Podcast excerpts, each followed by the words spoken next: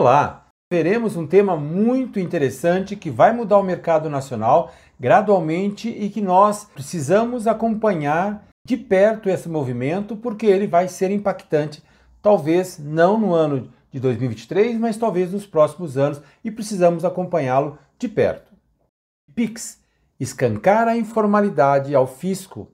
Vou construir com vocês o meu ponto de vista. A primeira coisa importante é que a mudança digital é definitiva. Se nós estamos falando de Pix, sabemos que o Pix não tem volta. Caiu na graça do povo, ele é inteligente, ele é ágil, ele permite movimentações a custo zero para os envolvidos, na grande maioria, e traz uma mobilidade absurda para o dinheiro entre as pessoas.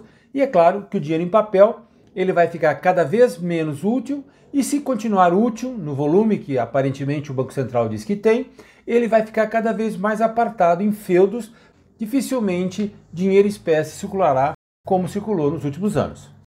Outra coisa importante a gente lembrar que 100% da população brasileira está bancarizada, algo que a gente não acreditou anos atrás, mas agora a gente acredita que sim, é dificilmente você encontrar uma pessoa, seja porque ela tem uma conta social porque recebe benefícios sociais, seja porque tem uma conta de poupança, uma conta de aposentadoria, uma conta salário, ou seja, todo mundo tem conta. Isso chama-se conta transacionais. De alguma forma, essas contas conseguem fazer PIX às pessoas que esse dono dessa conta tem interesse de fazê-lo, inclusive comprando e vendendo serviços e produtos.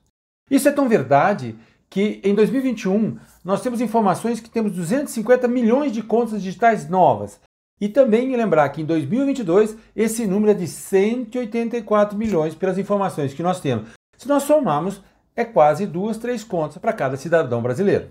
Mas eu quero construir com vocês as informações que me remetem que nós vamos ter um movimento do governo, aí eu digo governo, é regulador, Banco Central, receitas federais, estaduais, municipais e outros entes do governo, vão ter muito mais informação para trabalhar. E isso permite a eles um controle um pouco maior da riqueza nacional e saber se há informalidade, qual o grau dela e qual CPF ou CNPJ que é mentor dessa informalidade. Se nós olharmos o gov.br, que você tem, eu tenho, a maioria do povo tem, nós temos dentro do gov.br mais de 4 mil serviços digitais. Isso aí eu posso consultar CPF, CNH digital, carteira de trabalho digital, vaga de emprego, pagamentos de multas com desconto, seguro-desemprego, assinatura digital de documento, abertura de e-mail, recebimento de abono salarial, declaração de imposto de renda e um monte de coisa.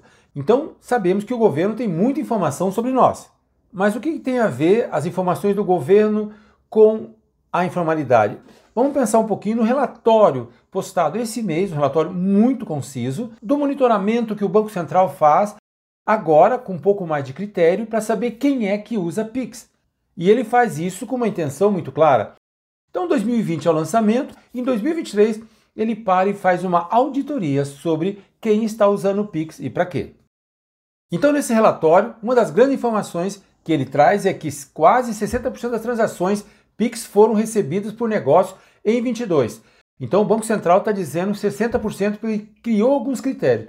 Esses critérios são critérios aparentemente leves ainda, para ser usado como crivos, mas ele usa o critério seguinte: você é uma pessoa jurídica e recebe na sua pessoa física e você não tem outra renda, então você está usando a pessoa física como se fosse informal. A mesma coisa do MEI. Então o MEI tem uma conta MEI e ele é um CPF também. Então o CPF do MEI, se ele recebe valores, seja porque cortou cabelo, porque é uma padaria, seja o que for, ele está o Banco Central trabalhando no mesmo nicho. Mas esse nicho só entra para tomar essa notoriedade, em especial do MEI, se ele tiver mais que 30 recebimentos de Pix no mês. Isso quer dizer que para um, alguém que corta o cabelo, como foi exemplo, uma padaria, facilmente esse CPF já está sendo considerado como CNPJ.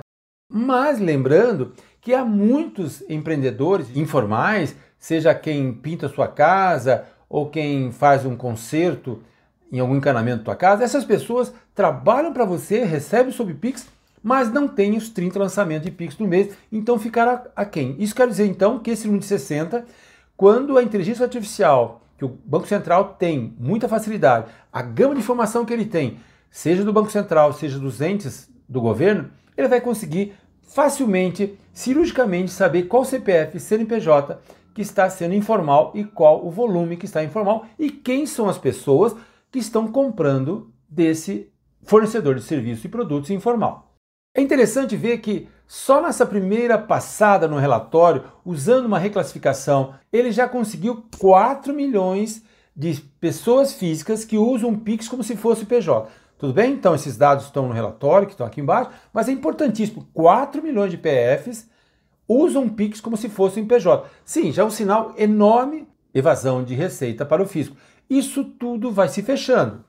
Vamos lembrar que a Receita Federal pode suspender o teu CPF, o teu CNPJ, alegando que ele é irregular ou pendente de regularização. Então, imagina você ter uma empresa e a conta no banco vai ser encerrada porque o CPF ou CNPJ está inválido, o CPF dos sócios, ou você é uma pessoa física, recebe muito Pix, mas não tem empresa, não tem nem MEI, e a Receita Federal vai lá e impugna o teu CPF. Realmente você vai ficar numa situação muito complicada e vai ter que ir na Receita arrumar a sua vida. Isso é complicado, porque ele tem muito mais informação que nós.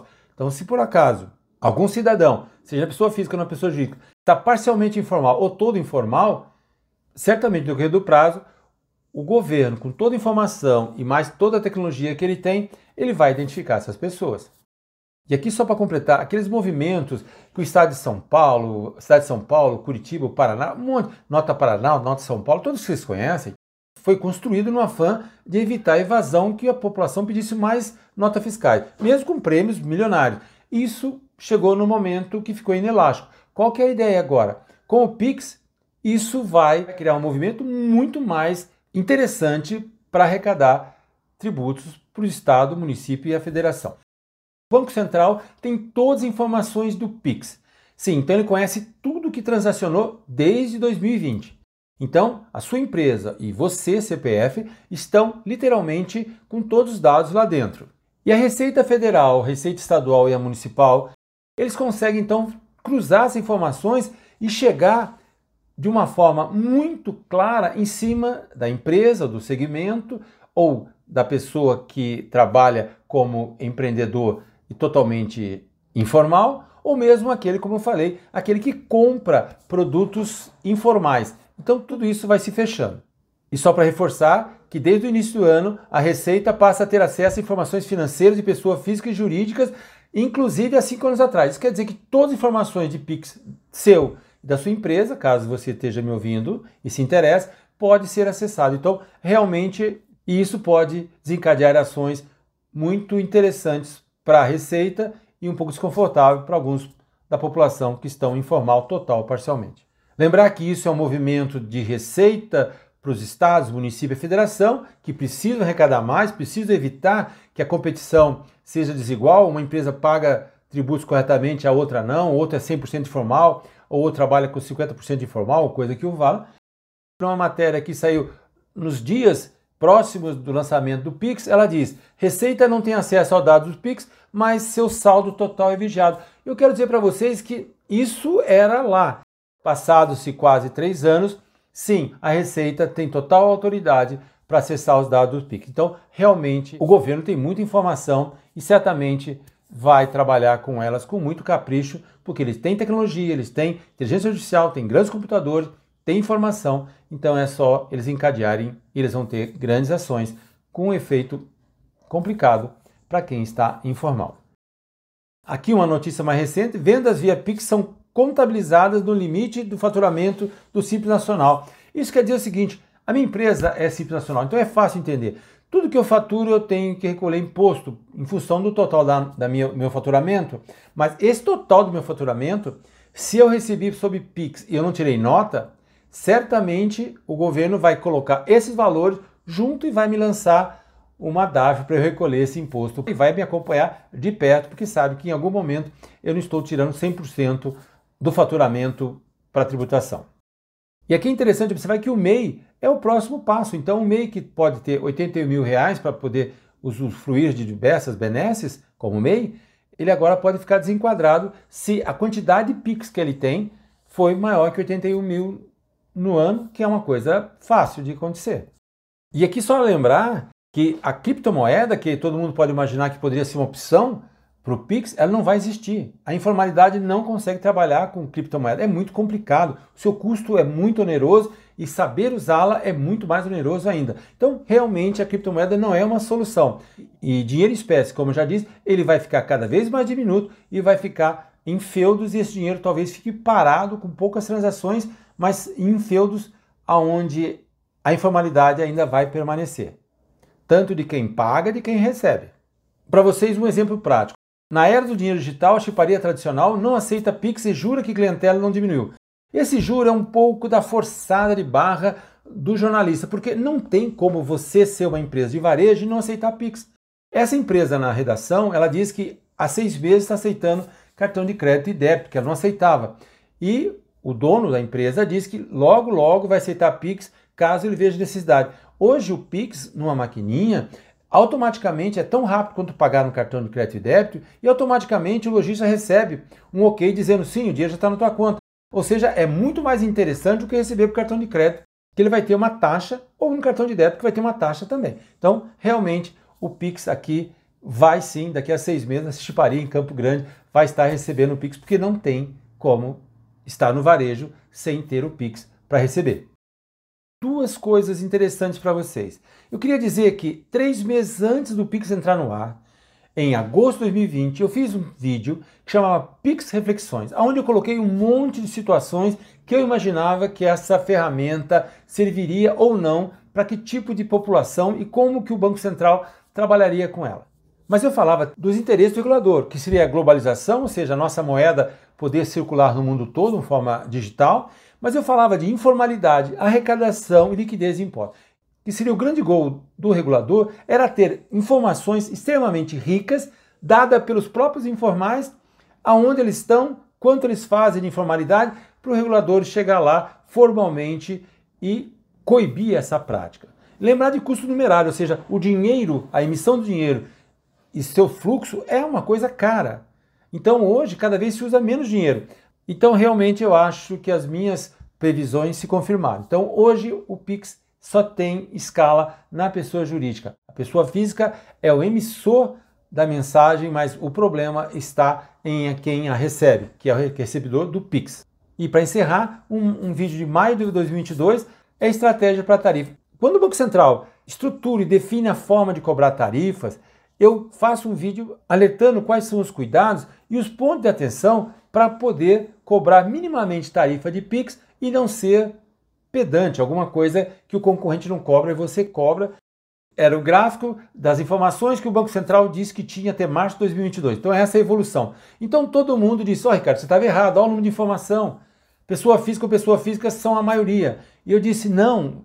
Se o Banco Central espremer os dados, ele vai ver que não é pessoa física na outra ponta. É o empresário, é o cortador de cabelo, é a padaria, é o alguém que é minha diarista, ou seja, são pessoas que estão prestando serviços informais ou vendendo produtos de forma informal. Então, quando o governo conseguir mitigar a informalidade, eles realmente vai ter o Pix totalmente funcional para aqueles que transacionam de forma transparente e totalmente lícita, não vai ter problema. Aqueles que transacionam através de informalidade parcial ou total, esses facilmente vão ser identificados e pode ter dias desconfortáveis junto ao fisco e junto à receita. E a conclusão que eu trago para vocês é uma frase. Nessa frase eu acho que daqui a uns 4, 5 anos nós vamos revê-la e vamos ver que como ela avançou. Avançou muito bem para o regulador, para o fisco e para as pessoas físicas jurídicas que parcial ou totalmente estão informais, elas vão ter dias mais complicados. A conclusão é: o regulador e a clientela gradualmente enquadrarão a informalidade, ou seja, eu não vou ter mais como comprar com Pix de alguém que é informal, porque senão eu também estou exposto, eu, pessoa física ou empresa que estou comprando com Pix. Eu espero que a didática tenha sido construtiva, espero que as minhas previsões sejam minimamente válidas, que a gente construa um Brasil cada vez mais fluido e mais rico e com menor nível de informalidade para o nosso bem. Muitíssimo obrigado, fique o seu bom Deus, até mais.